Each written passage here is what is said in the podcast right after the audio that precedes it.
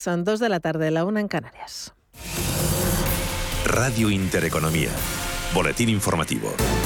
Buenas tardes. De inaceptable ha calificado la vicepresidenta económica del Gobierno, Nadia Calviño, el dato de inflación en España que estadística confirma se sitúa en el 9,8% en marzo. En este sentido, la vicepresidenta primera ha asegurado que el Gobierno trabaja intensamente, dice, para bajar los precios de la energía, la principal causa del alza. Ese 9,8% es, es, inaceptable, ¿no? Y, lo que estamos haciendo es poner todo de nuestro lado, eh, hacer todo lo posible para que empiece a bajar. Desde los sindicatos, entre tanto, piden subir los salarios para que los trabajadores no suman el esfuerzo de la crisis. Maricruz Vicente, secretaria confederal de Acción Sindical de Comisiones Obreras. Instamos a las organizaciones empresariales a que avancemos en la negociación del acuerdo por el empleo y la negociación colectiva para abordar subidas salariales que mantengan el poder adquisitivo de los, eh, salarios. Y eso pasa porque los convenios colectivos recojan la cláusula de revisión salarial, que es la única garantía de, en una situación de incertidumbre de la inflación, de mantener ese poder adquisitivo. Subida del IPC que se confirma por el encarecimiento de la electricidad, los combustibles y los alimentos, sin tener en cuenta la rebaja del impuesto especial sobre la electricidad y las variaciones sobre otros impuestos. El IPC interanual alcanzó en marzo el 10,7%, nueve décimas más que la tasa general del 9,8%. En cuanto a la inflación subyacente, que no tiene en cuenta ni alimentos elaborados ni productos energéticos, aumentó en marzo cuatro décimas hasta el 3,4%, su valor más alto desde septiembre de 2008. De este modo, la subyacente se sitúa más de seis puntos por debajo de la tasa del IPC general. Y el presidente del Gobierno, Pedro Sánchez, ha celebrado los datos de Eurostat que confirman que la factura eléctrica de los hogares españoles en 2021 fue similar a la de 2018, descontando, eso sí, la inflación. Lo ha hecho en su cuenta de Twitter, donde ha asegurado que el Gobierno cumple. Héctor Gómez es portavoz del PSOE en el Congreso. Tengo que poner en valor la acción de este Ejecutivo. El presidente del Gobierno se comprometió a cumplir en el 2021 ante la situación que estábamos viviendo en ese momento de la subida permanente y constante del precio de la luz, a no pagar más al finalizar el 2021 a lo que pagamos en 2018. Y ayer los datos del Eurostat reflejaban que el compromiso del presidente del Gobierno se cumplió. En los mercados financieros, ventas generalizadas, las que vemos esta sesión en las plazas europeas del viejo continente, salvo el IBEX 35, que sube en tiempo real un 0,21%, se coloca en los 8.596 puntos y lo hace presionado al alza por Telefónica, que destaca en las subidas con un repunte del 2,43%, y Repsol, que se revaloriza un 1,96%. En negativo es Solaria, quien lidera los recortes con una caída del 2,96%, recortes abultados también para Siemens Gamesa del 2,42%. IBEX de 35 en positivo. El resto de mercados europeos operan, como decimos, a la baja. Si vemos a París ceder un 0,69%, el DAX alemán opera con un descuento del 0,85%, mientras que la media europea, el Eurostox 50, se deja un 0,84%, se coloca en los 3.798 puntos. Otras noticias.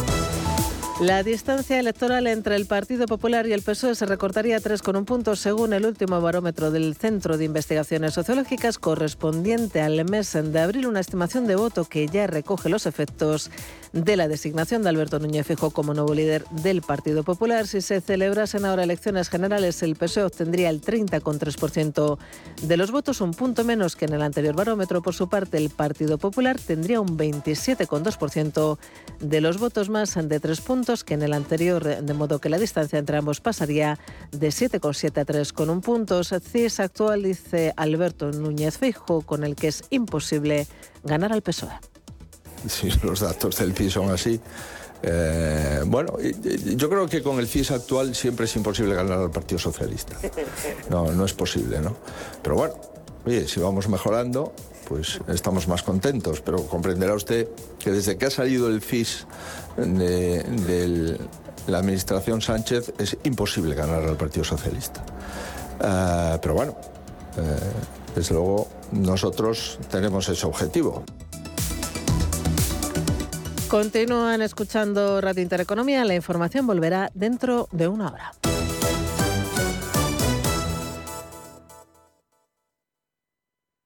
Radio Intereconomía.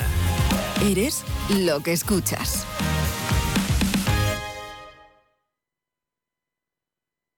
Muy buenas tardes. La fábrica de pobres de Biden, replicada en España por Sánchez, ya está en marcha. La ilusión del dinero es una teoría económica que postula que las personas tienden a ver su riqueza e ingresos en términos de dólares o euros nominales en lugar de en términos reales. En otras palabras, se supone que las personas no toman en cuenta el nivel de inflación en una economía, creyendo erróneamente que un dólar o un euro valen lo mismo que el año anterior.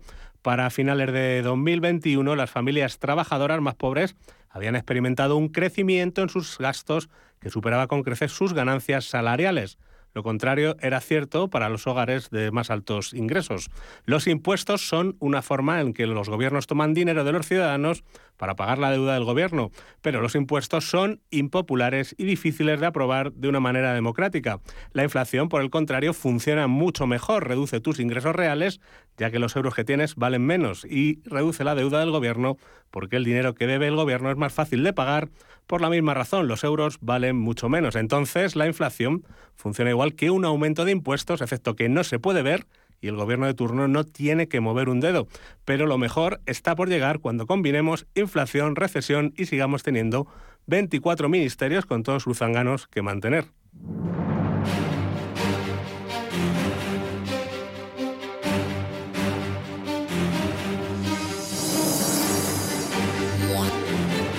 En Radio Intereconomía, Mercado de Divisas. La actualidad del mercado financiero más grande del mundo, explicada por los mejores expertos. Presentado por Raúl Castillo.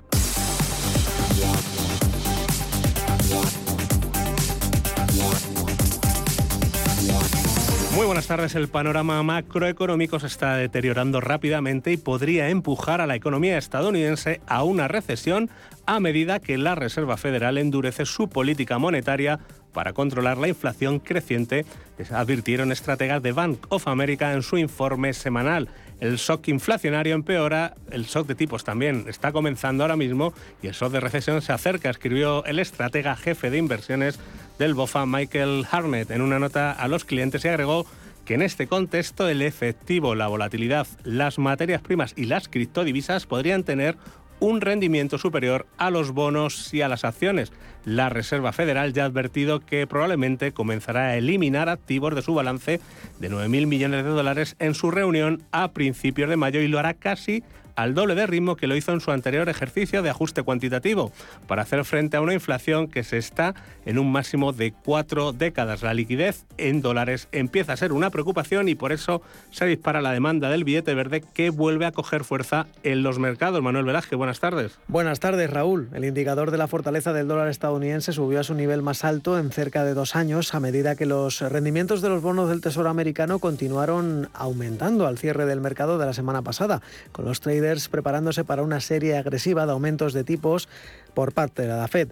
El índice Bloomberg Dollar Spot subió al cierre semanal un 0,4%, eclipsando el máximo anterior de 2022 y alcanzando un nivel no visto desde julio de 2020. El dólar avanzó frente a la mayoría de sus pares. Algunas de las mayores ganancias se produjeron frente a las monedas de Australia y Nueva Zelanda. El dólar se ha mantenido a flote este año debido a que las expectativas de una política más estricta de la Fed ha impulsado al alza los rendimientos de los bonos del Tesoro estadounidense. De hecho, los eh, TIE Bill, como popularmente se les conoce, de 10 y 30 años, alcanzaron máximos de aproximadamente tres años al cierre semanal. La preocupación por la guerra entre Rusia y Ucrania ha impulsado la demanda del dólar, que generalmente se considera un refugio de inversión en tiempos de turbulencia. Otro de los factores que impulsa el billete verde es el descuento que ha hecho ya el mercado de las subidas de tipos. Lo explica el analista José Luis Cava. El mercado ha descontado ya nueve subidas de tipos de interés. Es decir, lo peor de las subidas ya se ha descontado cuando aún no han empezado a subir los tipos de interés. Pero es que el mercado va más allá. El mercado ya está descontando casi cuatro recortes de tipos de interés a partir de agosto de 2023, prácticamente en un año y pico.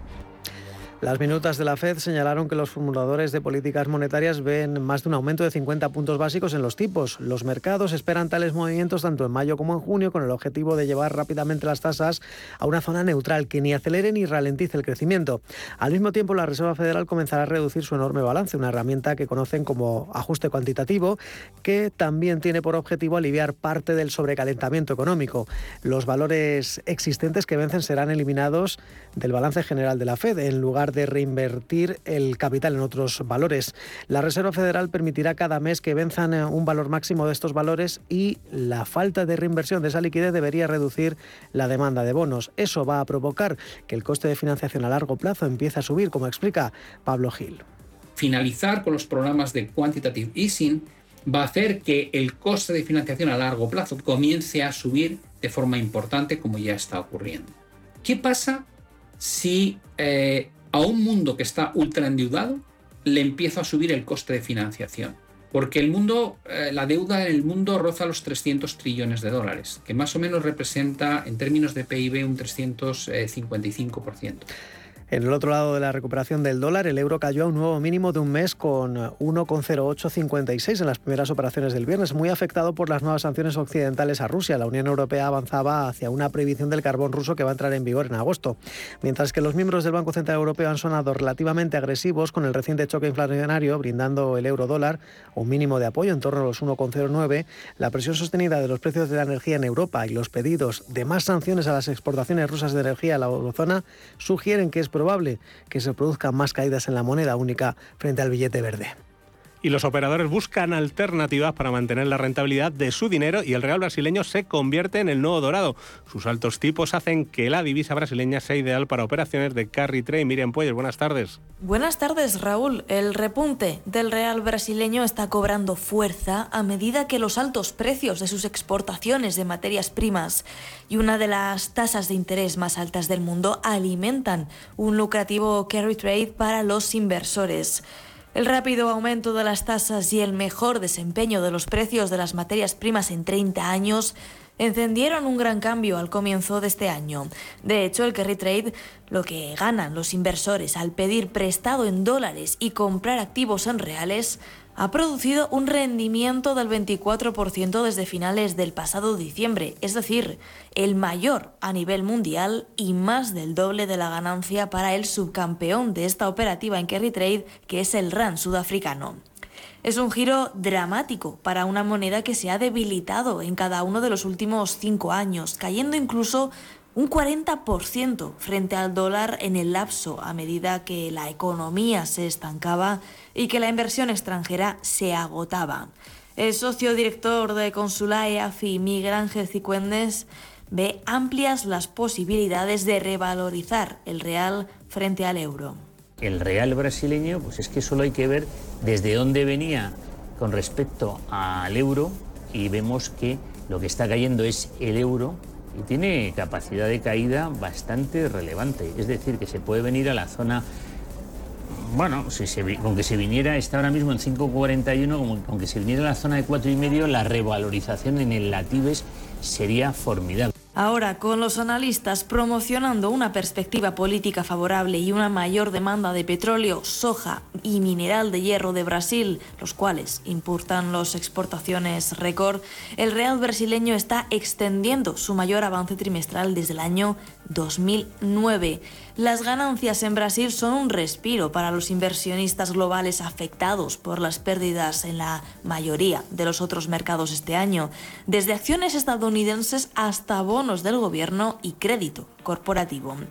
El real ha subido un 21% este año a un máximo de 2, cerca de 4,6 unidades por dólar, impulsado por el agresivo endurecimiento del Banco Central para combatir la inflación. Con la excepción de Rusia, ningún otro país del mundo elevó las tasas tanto como Brasil durante el año pasado. De hecho, la tasa de referencia ha subido 9,75 puntos porcentuales y puede aumentar otro punto completo el próximo mes antes de que los funcionarios finalicen el ciclo del aumento. Brasil se ha convertido en un mercado alternativo, lo explica el responsable de proyectos de negocio internacionales del Banco Santander, Antonio Castillo. En la actual coyuntura en la que nos encontramos, eh, con una, desgraciadamente con una guerra en Ucrania, rebrotes de COVID eh, en China, problemas con algunos componentes en la cadena de suministro y materias primas que lógicamente han afectado las cadenas de suministro, pues parece razonable que las empresas pues, pues, eh, busquen otras geografías y miren hacia otros lados a la hora de buscar mercados alternativos y uno de estos podría ser Brasil, pues, por ejemplo, en el caso de las materias primas, el petróleo, el, hierro, cereales o incluso el maíz. Dado que se espera que las tasas de interés permanezcan elevadas hasta al menos a final de año y medio, en una inflación persistentemente superior a la meta, es probable que el real mantenga su estatus de moneda favorita entre los operadores de carry trade. A pesar de que los costos de endeudamiento aumentan a nivel mundial, el diferencial de tasas de interés de Brasil con respecto a Estados Unidos supera los 11 puntos porcentuales. Asimismo, está 10 puntos por encima de la media de Asia y 5 por encima de la media de América Latina.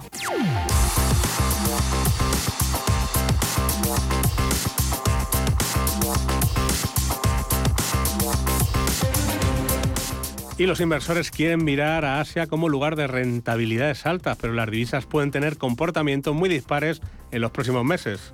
Las monedas del sudeste asiático parecen preparadas para superar a sus pares del norte, ya que los precios de las materias primas se mantienen elevados y las llegadas de turistas se recuperan, según estudios de Goldman Sachs y Bank of America. A Bank of America le gusta el baht tailandés y el ringgit de Malasia, mientras que Australia, a New Zealand Banking Group, prefieren el dólar de Singapur o la rupia indonesia. Las monedas de Singapur, Tailandia y Malasia se van a ver beneficiadas en los próximos meses ya que el turismo representa una mayor proporción de estas economías, según los estrategas de Goldman en una nota que publicaron el pasado día 3. Aunque, como señala el jefe de oficina del turismo de Singapur, Keith Tan, el nivel de turistas pre-COVID no volverá hasta mediados de esta década. Lo más probable es que nos llevará unos pocos años más volver a los niveles pre-COVID de turismo. Los principales mercados como China y Japón están todavía cerrados y aunque se abrieran lo harían con muchas precauciones para los viajeros, así que no esperamos una recuperación muy fuerte en los próximos dos años. Esperamos recuperar los niveles pre-COVID de turistas solo a mediados de esta década de los 20. La reapertura gradual de las fronteras en Asia está alimentando una búsqueda de operaciones basadas en la hipótesis de que habrá un mayor impulso de la recuperación del consumo y la inversión. El aumento de los precios de las materias primas eh, va a llenar las arcas de exportadores como Indonesia y Malasia, aunque algunos analistas advierten que el efecto amortiguador sobre el crecimiento mundial puede superar los aspectos positivos. Y es que los precios más altos de las materias primas deberían ser más beneficiosos para estos países, Malasia e Indonesia, mientras que el won coreano y el dólar taiwanés deberían tener un desempeño inferior dado el ritmo acelerado de la normalización de la Reserva Federal estadounidense, también por la desaceleración del crecimiento chino y las persistentes salidas de capital. Lo explica Miriam Sánchez de Just for Trade. Realmente eh, la decisión que pueda tomar va a tener muchísimo que ver con los movimientos que pueda tomar el, activo del won coreano, al igual que con otros tantos activos con los que el dólar está relacionado, y es sobre lo que nosotros tenemos que trabajar. Las predicciones se confirmaron en el primer trimestre cuando el BAD y el dólar de Singapur resistieron mejor que las monedas de Taiwán y Corea del Sur frente a un dólar más fuerte. Aún así, el panorama se vuelve más turbio si se analizan los rendimientos del último mes. El BAD una de las principales opciones de Goldman, languidece cerca de la parte inferior de las eh, clasificaciones de divisas asiáticas emergentes con una caída de casi el 2%, mientras el ringgit es otro de los rezagados, cae alrededor de un 1% debido a que el petróleo ha cedido algunas de sus ganancias candentes. Eso demuestra que los grandes inversores también se equivocan, pero tienen más dinero para aguantar sus errores.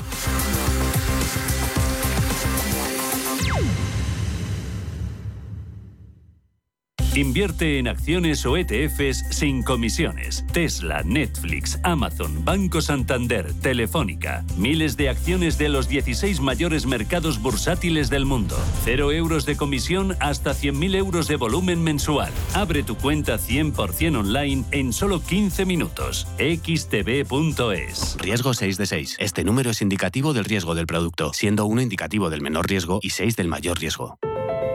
Más del 35% del emprendimiento en la Comunidad de Madrid está liderado por mujeres, pero podrían ser muchas más. Arrancar mi proyecto con el apoyo de la Comunidad de Madrid ha sido fundamental. Hemos trabajado para conseguirlo y crecer juntas. Comunidad de Madrid. Hoy en día, encontrar la herramienta que pueda resistir el paso del tiempo es fundamental en la renta fija. Es por eso que MFS Investment Management adopta un enfoque Active 360. Visite mfs.com barra Active 360. Mercado de divisas, la actualidad del euro, el dólar, la libra y todo el mercado forex. Un programa presentado por Raúl Castillo. Elige tu propio camino en el mundo de la inversión. Mercado de divisas, los miércoles de 2 a 3 de la tarde en Radio Intereconomía.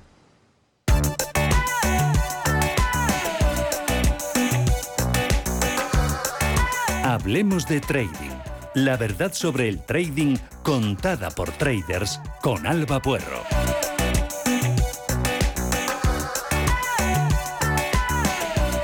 Pues son las 14 y 20 de la tarde, desde Radio Intereconomía escuchan Mercado de Divisas y nos toca en este miércoles santo analizar cómo están derivando las criptodivisas y para ello tenemos ya en el estudio a Alba Puerro de Sala para Traders. Alba, buenas tardes.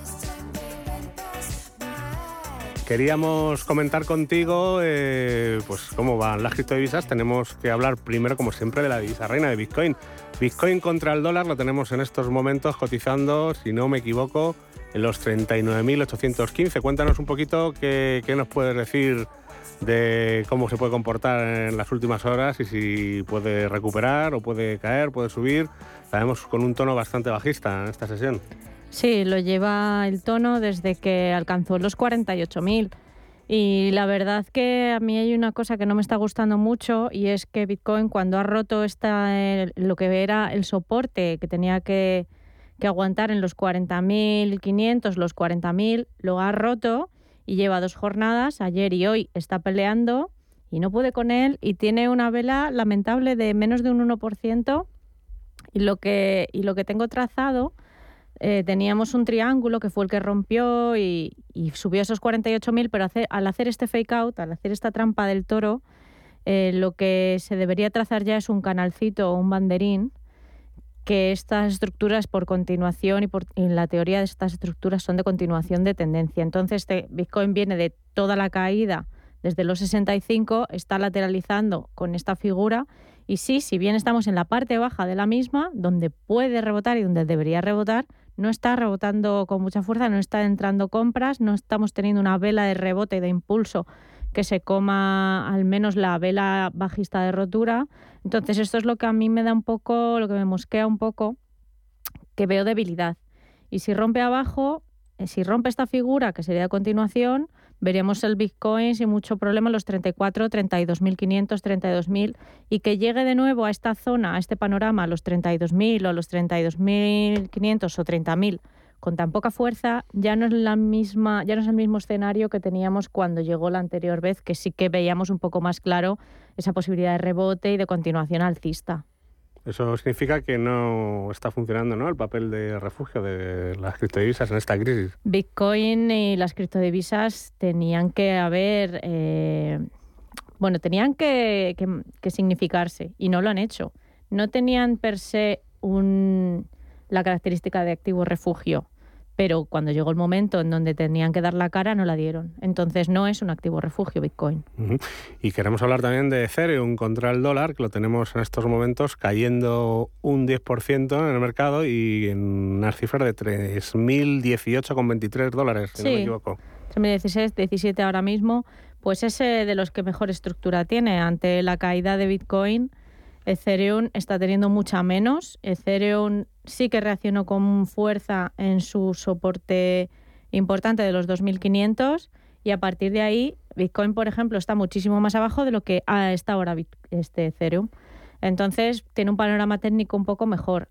Mm, ante todo va a mandar Bitcoin. La verdad es esa. Si Bitcoin rompe esa figura o no puede con esta resistencia de los 40.000 que lleva dos días y no puede con ella, si no puede con ella y rompe para abajo, veremos nuevos mínimos en todas las alts, que hay muchas que ya están muy castigadas en soporte, pero Ethereum no es de las más castigadas y tendría margen todavía hasta llegar a sus 2.500, que es la zona esa en donde entran bastantes compras. Así que de Ethereum no es de las que más nos tendríamos que preocupar. Tiene un panorama técnico mejor que, Bitcoin.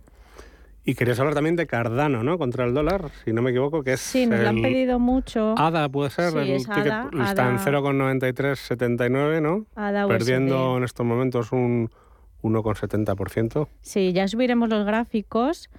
Teníamos una rotura del canal bajista, ha tenido una caída brutal, una línea bajista, una directriz bajista acelerada que la rompió al alza, pero en la primera resistencia que encontró, un poco similar al Bitcoin con los 48.000, se ha agotado ahí y está cayendo. Si no reacciona de aquí a los mínimos anteriores, se va de nuevo a los 0,786. Entonces, pues bueno, depende un poco de Bitcoin, pero no es mm, la mejor cripto ahora mismo con fuerza y como ADA están muchas, está Teta, está Link, está IOTA, están muchas en sus soportes. Y queríamos preguntarle también por Luna, ¿no? Eh, Luna contra el dólar estadounidense, si no me equivoco, 83,72 puede ser. Luna contra el dólar, que es Terra. Eh, la sacamos porque tiene un panorama un poquito mejor, eh, más alcista. Em, ha respondido muy bien a figuras de continuación, en este caso alcistas, y aunque sí que se ve que no ha podido continuar por la caída de Bitcoin, que también ha arrastrado a, Luna, tiene todavía para apoyarse en muchas zonas. Tiene primero los, los 75, tiene los, los 60 y luego tendría de última instancia los 48. Está mucho más arriba que, que muchas otras alts. Así que si tuviésemos que tener compras, porque rebotase Bitcoin, pues mejor mirar compras, por ejemplo, en Luna o Ethereum, eh, que en otras alts que están un poco más castigadas y esas alts vigilarlas, cualquier otra que estuviera en soporte, por si rebotan esos soportes y, sale de esos soportes para también tener, tener pues es una, un poquito de compras en este sentido. Pero yo no haría nada, no movería ficha hasta que no viese al Bitcoin superar los 48.000. Sí se puede tener una compra, si, si, si reacciona aquí, sí, pero desde luego hay que tomar beneficios hasta los 48.000 porque ahí desde luego está demostrando que, que rechazo. Y te quería preguntar también por un gráfico que hemos abierto comparativo ahora de, de las criptovisas que estábamos comentando y, hemos añadido el gráfico de Ethereum y de ADA al de Bitcoin y también ahora, a última hora, he añadido el, de, el del SP y lo que podemos ver, por ejemplo, es que Bitcoin en gráfico diario ha perdido en lo que va de año un 32%, ¿vale? Ethereum un 29, están ahí más o menos, aunque cotiza por encima de Ethereum, y tenemos a ADA cayendo un 48%, claro. muy lejos de, Bitcoin y de Ethereum, y luego eh, he metido ahora, para enredar un poco, el SP500, ¿sí? Y lo tenemos solo perdiendo un 6,10. Al final los activos tradicionales son los más seguros. Hombre, obviamente estás es que estás comparando churras con merinas un no, poco pero no, no, pero bueno, pues el índice de referencia, quiero decirte que eh, o tiene que ver esto con el dinero que hay metido de los bancos centrales en, la renta variable. Hombre, el SP, de luego si está donde está, sí que tiene mucho que ver por la Fed estás comparando criptomonedas con el índice, que tiene un poco más de sentido ahora últimamente, a partir de que empezó a caer Bitcoin, refleja un poco más los movimientos de las bolsas estadounidenses. Antes estaba absolutamente desvinculado. Y lo que has hecho está muy chulo, comparar en el mismo gráfico eh, tres criptomonedas o las criptomonedas que sean, porque así ves muy bien, si tú tuvieras que comprar alguna, ¿cuál comprarías, Ethereum? Porque ves la fuerza que tiene una respecto a la otra. Ves el gráfico de una, la otra, como si está más fuerte o más, o más débil, cuando hay una caída, cuál cae más de las tres o cuál cae menos. Y eso es muy importante a la hora de ir un poco luego decidiendo cuál se compra o cuál se vende, cuál se quita uno de en medio. Bueno, pues ahí lo, lo, dejamos para los oyentes que lo quieran ver y bueno, pues nos vamos a despedir aquí, vamos a desearles muy buena Semana Santa a todos los oyentes no sin antes recordarle que tenemos, por ejemplo, noticias de China, donde la High Yield, Bond Market se está cayendo profundamente por actualizaciones sobre el caso Evergrande. O sea que más madera para los mercados. Novela, la novela. Eh, Alba, muchas gracias por estar aquí en directo, un miércoles santo, y nos vemos el próximo miércoles para seguir analizando la actualidad del trade minorista. Muy bien, un abrazo. Gracias.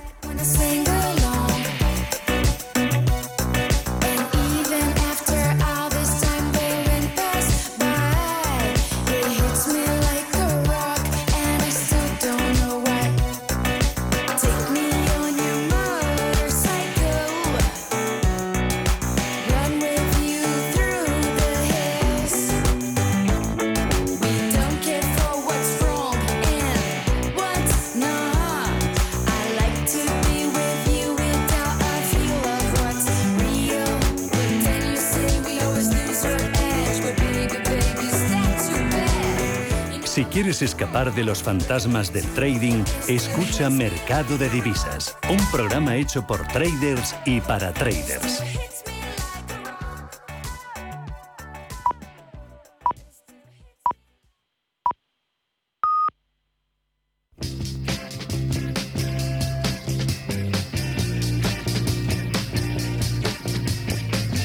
Sentimiento de mercado, el análisis técnico y las claves de la evolución del precio en el mercado Forex.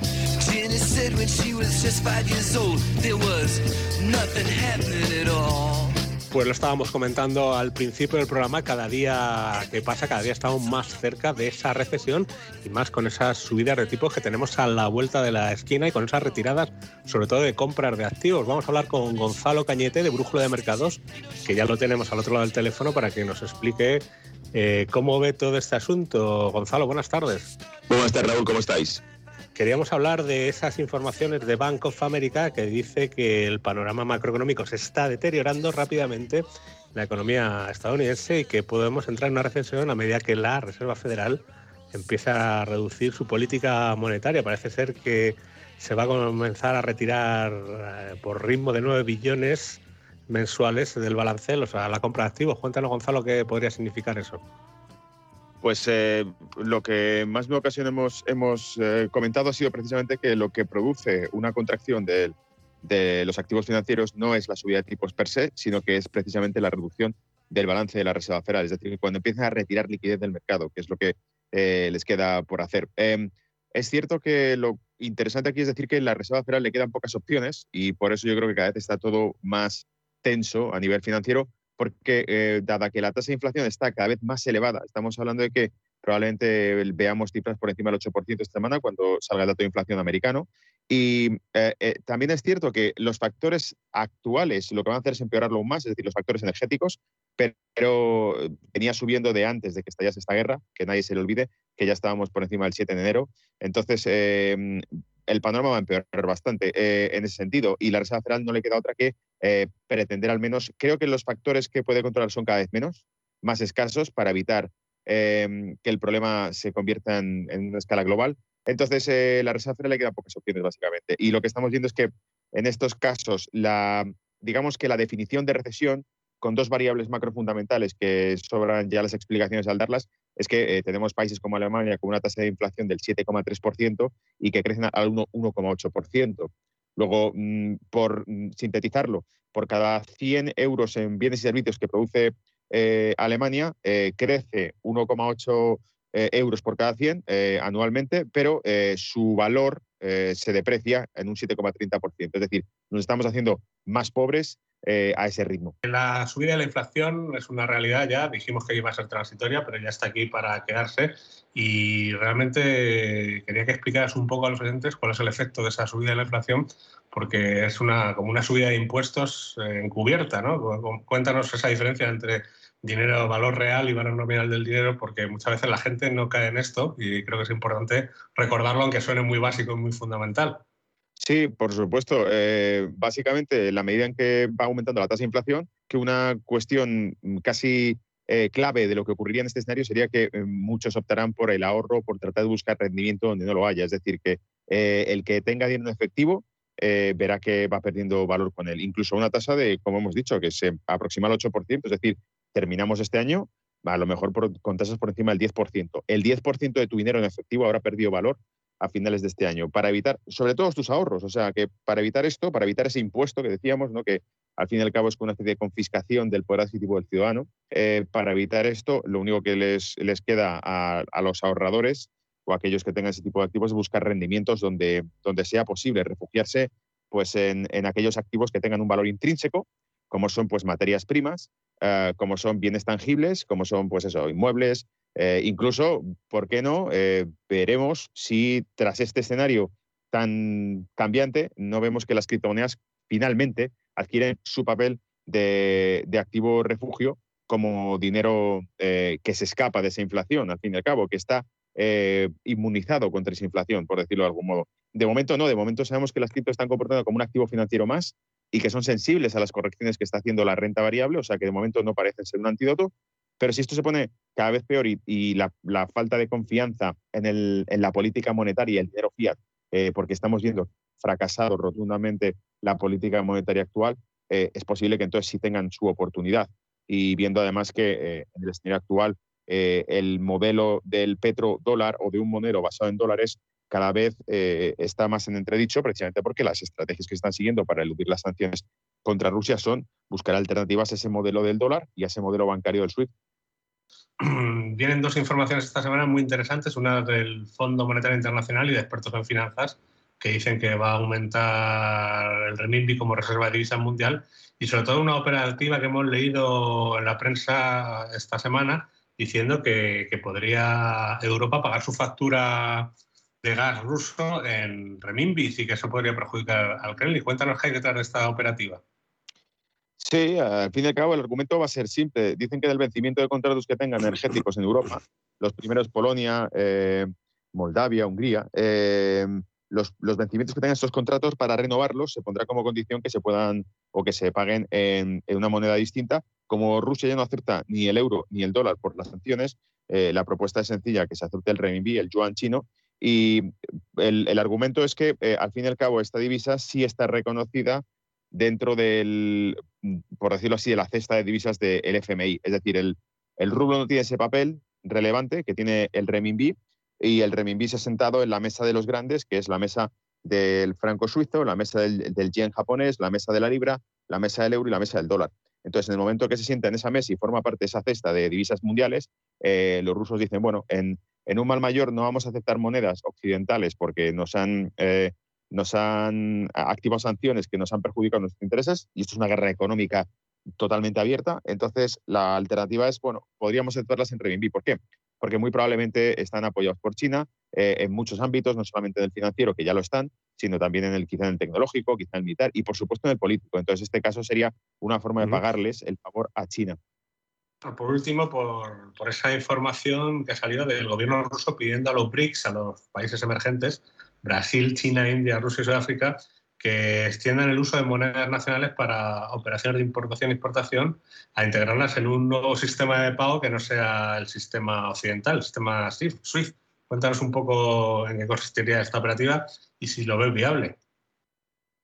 Bueno, es una alternativa que están procurando, hacer un comercio bilateral entre, entre los BRICS utilizando, pues eh, ya sabes, en vez de Mastercard y Visa, pues utilizar el sistema de tarjetas que, emitió eh, Rusia, que era el MIT, y en vez de utilizar el sistema SWIFT, utilizar el sistema interbancario que han creado también desde, desde Rusia eh, para poder validar las transacciones entre países. Creo que no, tiene nada que ver con el volumen de negocio que pueda mover en este caso Mastercard y Visa, ni tampoco con las transacciones que pueda mover SWIFT, porque están totalmente mundializadas, porque llevan mucho tiempo en ese ámbito y por lo tanto no van a poder eh, competir con ellas. Lo único es que sirvan de poco a poco como alternativa para continuar las transacciones que se van realizando sin que tenga que depender de SWIFT. Entonces, si algo nos ha demostrado el mundo que estamos viendo hoy en día es que se digitaliza todo y me refiero que en los últimos años de pandemia lo han demostrado clarísimamente. Se puede llegar a digitalizar todo y no lo olvidemos, esto es, es muy interesante, pero es que quizá incluso esa, esa altísima inflación lo que está haciendo es propiciar el escenario perfecto en el cual desaparezca el efectivo porque nadie va a querer tener dinero en efectivo eh, en ahorro, me refiero, lo va a querer tener colocado en algún tipo de activo. Por lo tanto, es, tú lo has dicho antes, un impuesto al ahorro y en este caso, eh, a través de esto, la digitalización, ya sea por MIR, SPFS, sustituyendo al SWIFT eh, o medios de tarjeta, lo que se busca yo creo es la digitalización rápida, acelerada de toda la economía. Una pregunta, Gonzalo. ¿Cómo ves el dólar en los próximos meses? Quiero decirte, eh, todas estas subidas que se están preveyendo y estas retiradas de estímulos pueden fortalecerlo. Esa falta de dólar puede hacer que se demande más y se produzca ese shock en la, oferta de dólares, como vimos ya en otras, en otras situaciones parecidas en 2018. Yo francamente creo que sí. Creo que por mucho que el, eh, digamos que el, imperio del dólar eh, esté en los últimos capítulos por la situación que estamos viendo, por cómo Asia empieza a estratégicamente a tener activos alternativos al dólar, eh, pese a todo eso, eso tardará. Y lo que vemos es que en el, en el corto medio plazo lo que va a ocurrir es que una reducción rápida de la oferta de dólares, de liquidez y de oferta monetaria por parte de la Reserva Federal acelerará la revalorización del dólar, que se volverá extremadamente caro. Y además no hay que olvidar que pese a todo, la inestabilidad mundial favorece al dólar. Cada vez que hay riesgos de algo, eh, generalmente el, dinero corre a refugiarse en bono americano eh, y corre a refugiarse en, activo americano, que es la primera economía del mundo de momento. Eh, estamos viendo que es una transición, pero claro, durante esa transición habrá momentos en los que se vean muy fortalecidos porque van a seguir siendo los que ocupan el poder actual. Veremos lo que ocurre veremos cuándo empieza esa recesión, si es que empieza, y veremos si no hay una marcha atrás como ocurre habitualmente en, esto, en este caso por parte de los bancos centrales. Gonzalo, que muchas gracias por habernos acompañado este miércoles santo aquí en Mercado de Divisas y bueno, que tengas buenas vacaciones y nos vemos la semana que viene. Gracias por contar conmigo. Un abrazo.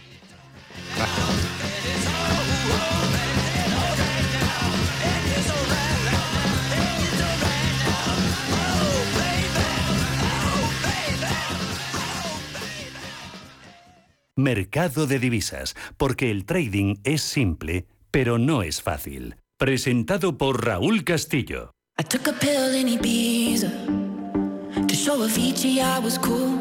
And when I finally got sober, felt 10 years older, but fuck it, it was something to do. I'm living out in LA. I drive a sports car just to prove I'm a real big baller cause I made a million dollars and I spend it on girls and shoes. But you don't wanna be high like... Pues seguimos hablando de Latinoamérica. Aquí en Mercado de Divisas hablábamos antes del real brasileño, de esa gran inversión que se está yendo a Brasil, ese carry trade que se está haciendo y queremos hablar también de otras divisas del continente latinoamericano. Vamos a hablar del sol peruano y otras divisas con Miriam Sánchez de Jazz for Trade Effect. Y Miriam, buenas tardes. Buenas tardes, Raúl, ¿qué tal? El sol peruano ha alcanzado máximos en la última semana, pero bueno, a pesar de que hay mucho tumulto político en Perú, parece que es una de las monedas que más resiste, aunque es verdad que la apreciación del dólar de la semana pasada está haciendo que toda esa apreciación de las divisas latinoamericanas esté frenándose. ¿Cómo ves el asunto del sol peruano? ¿Cómo ves esa posibilidad de que se consolide a pesar del marasmo político que hay en, en Perú? Que claro, tenemos que tener muy en cuenta tanto la parte de Perú como has dicho, los últimos datos que han salido de Estados Unidos, que ahora vamos a hablar también de eso. Precisamente hemos alcanzado eh, máximos en el sol peruano que no se alcanzaban desde hacía pues prácticamente un año, porque estoy viéndolo y tenemos abril del 2021, la última vez que el gráfico tocó ese nivel. Entonces, bueno, como has comentado también, mientras que las monedas latinoamericanas han registrado su primera caída semanal en mucho tiempo, porque llevaban varias semanas en, las que habían estado subiendo de manera continua, el sol peruano se ha visto respaldado también por un fuerte aumento de los tipos de interés, que ahora vamos a hablar también de esta parte. Entonces, en la medida en la que Estados Unidos y otros mercados desarrollados embarcan en ciclos de ajuste monetario, se entiende que el mejor rendimiento de los mercados emergentes para frenar eh, bueno, está afectando también a, sus propias, a sus propias divisas. De hecho, el último informe de la Fed, que era lo que, lo que quería también comentar de la semana pasada, lo que ha destacado era la necesidad de más subida de tipos este año, ya han dicho que, bueno, pues que hay una probabilidad, no sé si estaba en torno al 66%, creo que era, o algo así, de que en la próxima reunión se puedan volver a subir 50 eh, puntos básicos los tipos de interés. Y todo esto, claro, con todas estas previsiones tan optimistas, lo que han hecho es que el índice del dólar eh, alcance, bueno, el índice dólar alcance a la cifra del nivel psicológico de 100 por primera vez en casi dos años, que si hablamos de hace dos años, pues siempre tomamos de referencia el inicio de la, de la pandemia. Y el Banco Central de Perú, por otro lado, elevó su tasa a 50 puntos básicos hasta el 4,5% el pasado jueves y se colocó en la tasa más alta desde el 2009. No obstante, también hay que tener en cuenta partes que, que pueden debilitar al sol peruano, eh, respaldadas pues, por parte de Perú, es que la economía del país todavía se ve afectada por las protestas que golpean las minas de cobre y también, eh, bueno, como ya hemos visto la semana pasada, el, bueno, el sol peruano ha tenido su peor desempeño en seis semanas debido a las protestas, también derivadas de la preocupación de los comerciantes por el impacto político y económico contra la inflación. El caso es que todo esto lo que ha llevado es a un toque de queda en Lima, declarar estado de emergencia en la ciudad de Callao y las protestas pueden poner en peligro exportaciones del país. Así que si tenemos en cuenta que al final la subida de tipos puede ser positiva por, por las dos partes, pero Estados Unidos lógicamente es una economía más fuerte, también puede hacer que eh, las dificultades que se pueden estar dando también por parte de Perú puedan inclinar la balanza a favor del dólar. Y vemos que desde diciembre de 2021 el sol peruano se ha apreciado frente al dólar, estaba en niveles de 4,08 y lo tenemos en 3,72, una apreciación que supone casi un 9%. ¿Crees que ahora con esas retirar de estímulos puede recorregir todo lo que ha ganado el sol peruano o que hay posibilidades de seguir apostando como veíamos antes en Brasil y en otros sitios porque la gente está buscando eh, sitios donde haya diferenciales de tipos. Claro, a ver, yo es que lo que he estado viendo es que es verdad que el dólar ha vuelto a coger posiciones frente al sol peruano, pero todavía no veo un impulso alcista claro. Es decir, todavía no veo la posibilidad de decir, bueno, sí, es probable que el mercado pueda empezar a subir. Hay, de hecho, un nivel de resistencia que yo tengo marcado, que para mí es el más importante de todos, que es el nivel del 3,78. Entonces, digamos que si realmente queremos ver una corrección y queremos ver que este debilitamiento del sol peruano puede continuar y nos puede ayudar a pensar en, en posicionamientos alcistas para el dólar contra el sol peruano, tendríamos que esperar la ruptura de este nivel. Así que si realmente la subida puede ser capaz de confirmar máximos por encima del 3,78, sí podríamos pensar en el siguiente objetivo, por ejemplo, que yo tengo colocado mi siguiente nivel de take profit estaría en el 3,87. Pero por otro lado, claro, la caída que, bueno, perdón, la, subida que he visto ahora en, lo que es el par del dólar contra el sol peruano para mí es una fase correctiva porque hace poco confirmó mínimos más bajos y ahora la subida que ha hecho todavía no ha sido capaz de indicarnos algún tipo de cambio. Así que si realmente eh, al final el, dólar no puede imponerse frente al sol peruano, yo por lo menos teniendo en cuenta que estamos hablando ya de divisas que son más inestables porque tienen menos volumen, menos liquidez, necesitaría que volviera a romper el nivel del 3,63 que es el nivel psicológico del que estaba hablando que el gráfico alcanzó hace un año. Así que si en ese caso es capaz de romper y no consigue marcar el posicionamiento alcista que he dicho, sí que pensaría ya en ventas hasta el 3,52. Pero digamos que ahora el gráfico pues está como encerrado en, en ese intervalo entre el 3,78 y el 3,63 y lo que nos puede hacer en los próximos días, si es capaz de confirmar al final ese posicionamiento alcista o el mercado finalmente termina rompiendo esa zona soporte, yo creo que va a ser importantísimo para poder empezar a tomar decisiones en este gráfico. Bueno, pues entonces mucha paciencia para tomar esos cortos en, el sol peruano, en el dólar sol peruano. Y nada, y vamos a ver cómo evolucionan las cosas, porque sí es verdad que, podemos entrar en una fase correctiva en el que el dólar mm. se manifieste muy fuerte. Miriam Sánchez de Ya fue 13FX, muy buenas vacaciones. Gracias por haber estado con nosotros este miércoles más. Y bueno, y a la vuelta de las vacaciones nos vemos el próximo miércoles. Sí, muchas gracias. Feliz Semana Santa también para todos y nos vemos la semana que viene. Muchas gracias.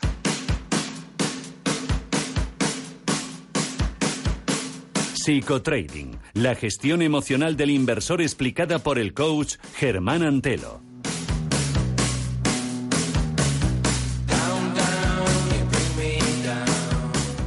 Y nos toca, como siempre, a estas horas hablar de psicotrading y de testar nuestras emociones en el mercado y de eh, comentar con Germán Antero las cosas más importantes que tenemos que hacer para no fracasar en los mercados. Germán, buenas tardes. Muy buenas tardes, Raúl. Hoy queríamos hablar contigo del perdedor pasivo del trading. ¿Cuántas veces hemos metido una posición en el mercado y hemos dicho, bueno, chicos, no pasa nada, esto se va a recuperar, seguimos, seguimos, seguimos, la posición sigue yendo en contra, bueno, no pasa nada, déjala que esto se va a dar la vuelta y sigue en contra, en contra, en contra, y lo que eran 100 euros se convierten en 500 euros, 600 euros, 1000 euros, 2000 euros perdiendo, y al final uno ya no sabe qué botón tocar para poder arreglar la situación. Cuéntanos, Germán, ¿Cómo se puede arreglar eso? Eh, ¿qué, proceso psicológico lleva a esas personas a no cerrar una pérdida?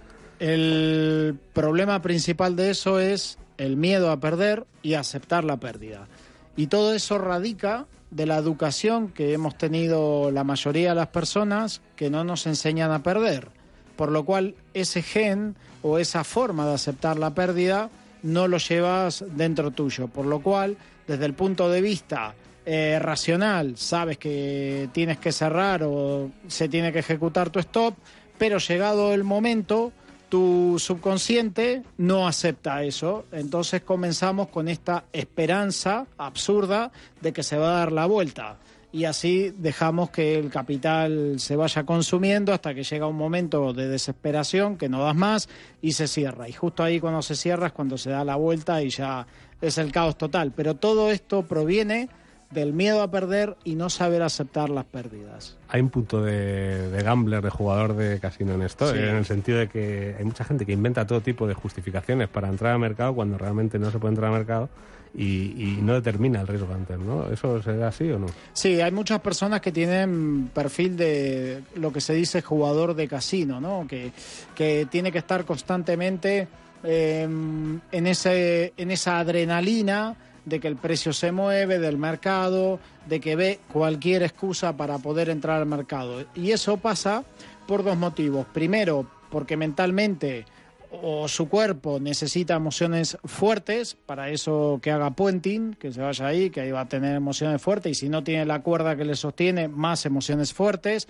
Y la otra es fundamental tener un plan de trading, saber realmente cuándo tenés que entrar al mercado, cuándo hay que salir y qué capital tienes para poder arriesgar y tener una pérdida que no te traiga problemas para tu capital.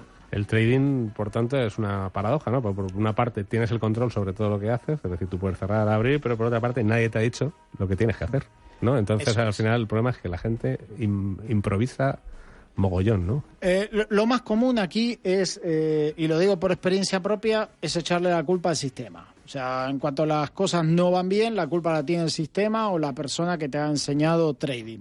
Y en definitiva, eh, por eso es tan, tan difícil eh, vivir del trading y claro, una vez que vives del trading, el beneficio te da. Porque tú te tienes que, entre comillas, crearte tu propio sistema. Tienes que aprender a tomar eh, cosas que te sirvan de diferentes sistemas para poder armar el tuyo. Entonces, por eso es tan difícil el poder eh, encaminarte. Entonces, claro, cualquier excusa siempre es buena o para echar culpas o para entrar al mercado. Por último, ¿nos puedes dar algún truquito, alguna clave para poder mm, fomentar tu autocontrol delante de, de los mercados, delante de la pantalla? Es lo que le suelo decir siempre a la, a la gente en los cursos o, o cuando estamos trabajando. Em, tú tienes que tener uno o dos tipos de entrada, con tres o cuatro reglas claras, que tiene que romper una zona, que retroceda, lo que quieras. Y en el momento de entrar, siempre decir, ¿por qué voy a entrar al mercado? ¿Ha roto esto? ¿Ha hecho esto? ¿Ha hecho aquello? ¿Se ha ido? Pues si las respuestas son afirmativas, entres. Si hay alguna que no es afirmativa, pues no entres al mercado. Pues ya saben los oyentes de Mercado de Divisas, no entrenar a lo loco en el mercado y si lo hacen, pues eh, se arrepentirán y lo que tienen que hacer es escucharnos a nosotros todas las tardes aquí en Mercado de Divisas y escuchar a Germán Antelo o escribirle a su página web que es www.germanantelo.es y ahí él le responderá y les dará algunas claves más para mejorar su trading. Germán, muchas gracias por haber estado esta tarde con nosotros y te esperamos el próximo miércoles. Muchísimas gracias Raúl y saludos a todos los oyentes.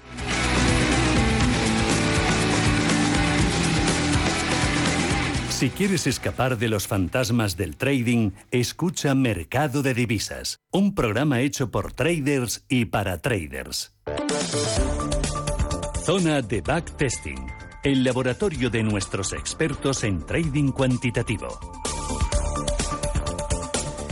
Y llega como siempre el momento a estas horas de ponernos en manos de nuestros expertos en trading cuantitativo y hoy vamos a hablar de la robustez de los sistemas de trading y para ello contamos en los estudios de Radio Intereconomía con Raúl Gallardo de Esfera Capital. Raúl, buenas tardes. Hola, muy buenas tardes. Vamos a ver, lo primero que queremos saber es que explicas a nuestros oyentes qué es esto de la robustez de un sistema de trading porque, porque es importante y cómo se detecta, porque robustez así la primera no suena a ir al gimnasio o estar Sí, fuerte, o ¿no? algún tipo de árbol, ¿no? Que esté fuerte. Claro, claro. no, pues realmente es algo, es algo parecido, ¿no? Y es cómo se comporta un sistema de trading, una forma de invertir, un modelo de negocio que tengamos, en base a un histórico.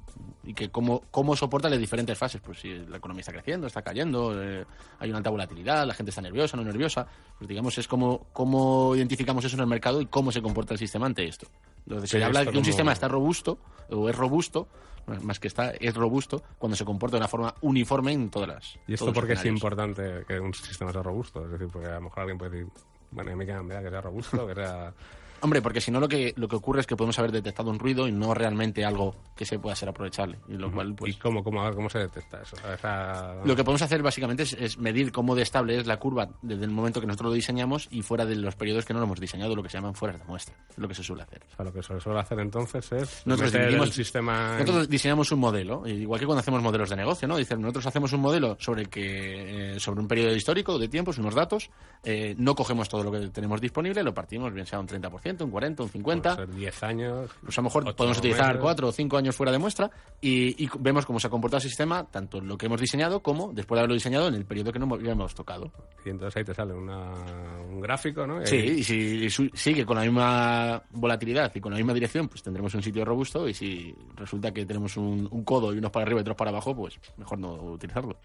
Raúl, buenas tardes. Cuéntanos un poquito más. eh, ¿Cuántos datos y cuántas condiciones y variables tenemos que tomar para relacionarlas con el beneficio neto? ¿Cuándo son muchas y cuándo son pocas? Pues normalmente casi siempre suelen ser muchas.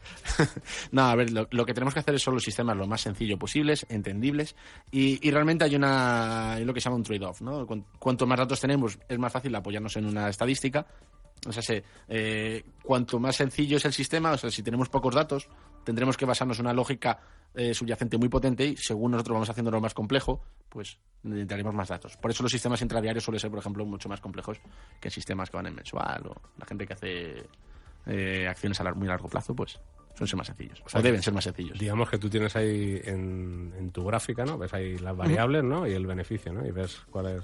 Claro, o sea, ¿Qué variables van dando el mismo beneficio? Efectivamente, sino algo muy sencillo. Imaginaros que tenemos un gráfico de, yo qué sé, de- del SP o de, o de la bolsa española, alemana, la que queramos, y solo tenemos ese dato histórico en- a nivel mensual. Y queremos quitarnos el, el año 2008. Pues, pues podemos decir, pues desde que haya habido temperaturas en tal mes superiores a X, o datos del paro que sean mayores a no sé qué. Entonces, si lo hacemos muy complejo, realmente, como solo tenemos un dato que queremos evitar, que es la crisis de 2008, pues lo más seguro es que para la próxima no la comamos entera. Entonces, hay que hacerlo sencillo, entendible, y.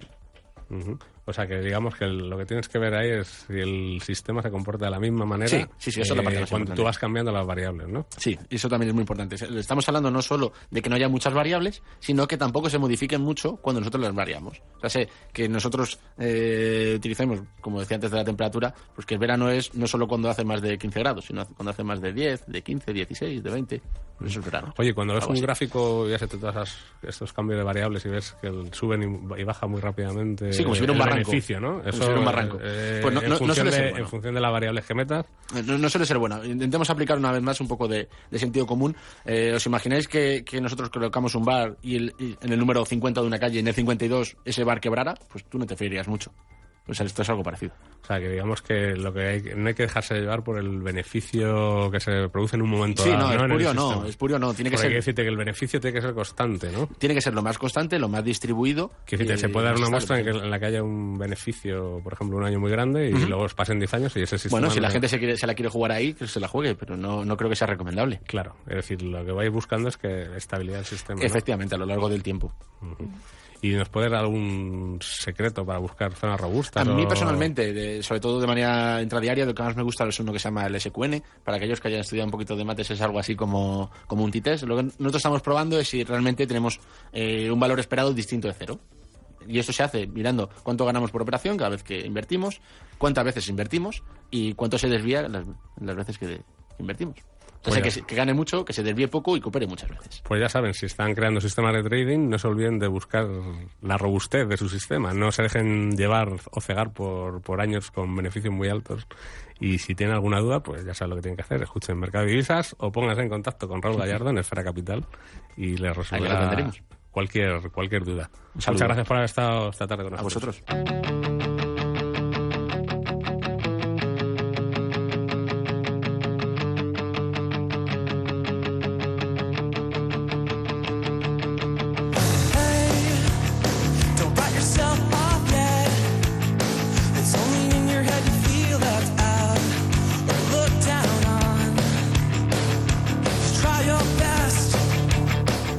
Pues aquí lo vamos a dejar. Hemos llegado al final de Mercado de Divisa miércoles santo. No sin antes le vamos a decir que la inflación ha llegado a su ritmo más alto en 40 años, a su cifra más alta en Estados Unidos, según ha informado el Departamento de Trabajo de Estados Unidos. Eh, Un aumento al consumidor del 8,5%, que es muy superior a lo que, como decíamos, a la- a la cifra más superior que ha habido en 40 años. Nosotros lo dejamos aquí, nos vamos a despedir, que tengan muy buenas vacaciones. Nos vemos el próximo miércoles a las 2 de la tarde, que habrá más foro en Mar Divisas. Estaremos aquí todo el equipo para contárselo, que tengan buen viaje, si se van de viaje, y si no, pues que disfruten de su ciudad. Hasta el próximo miércoles.